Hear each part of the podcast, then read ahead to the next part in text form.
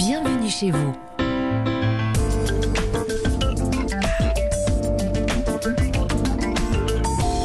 Comme tous les samedis sur Europe 1, l'actualité logement, immobilier, juste avant notre rendez-vous avec euh, Paris Match. Bonjour Christophe Bordet. Bonjour à vous. Alors Christophe, après l'immobilier avec une intelligence artificielle dont vous nous parliez euh, la semaine dernière, on va rester dans le virtuel hein, cette semaine. Oui, absolument, on va parler métaverse. Un monde autrefois trop vaste pour être connectés ensemble. L'impossible au possible. Qu'est-ce le métaverse Ah oui, ça laisse un peu sans voix comme Oui, ça, hein, sans peu, ouais. explication, forcément c'est plus dur.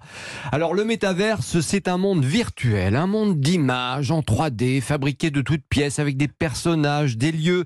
Vous pouvez par exemple avoir votre double et évoluer dans un espace comme si vous y étiez un double, oui, un avatar, une deuxième Léna Monnier, Je sais pas par si c'est un cadeau. exemple. Ah bon, c'est pas un cadeau Je suis pas sûre. Attention parce que là, elle serait disponible 24 sur 24, 7 sur 7, dès qu'on la sollicite. Mais alors quel est le rapport avec euh, moi, mon avatar et l'immobilier, Christophe? Eh bien écoutez, le secteur de l'immobilier est très novateur dans ce domaine. Mm. Visite virtuelle d'un sûr. appartement en vente, sans bouger de chez soi, devant son ordinateur par exemple.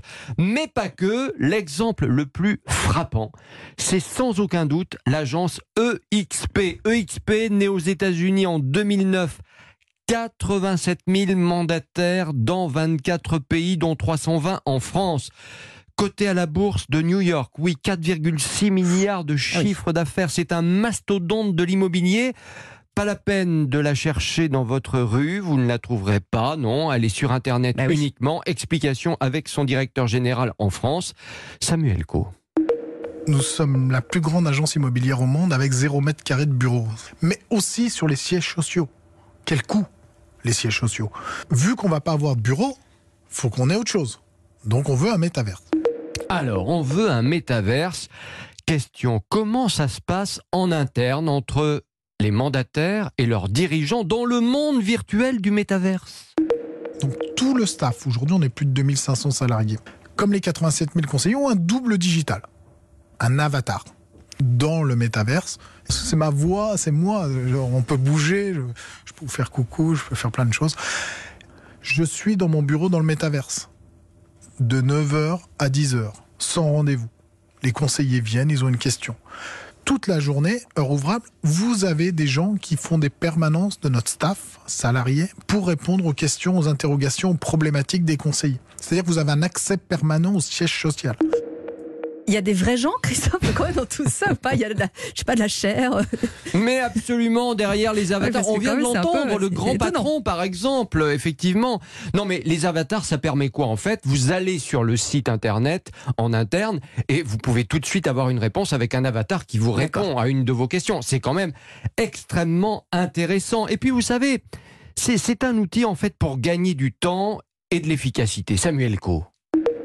Le métier sur le terrain reste le même. Il faut rencontrer des gens, il faut serrer des mains, il faut faire des visites, il faut, il faut créer de l'humain à chaque instant. Et c'est 95% du temps d'un conseiller en immobilier.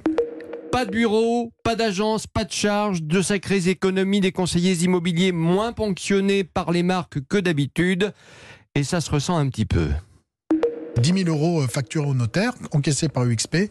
On retient des frais de dossier de 150 euros. 9 750 reversés au conseiller, 100%.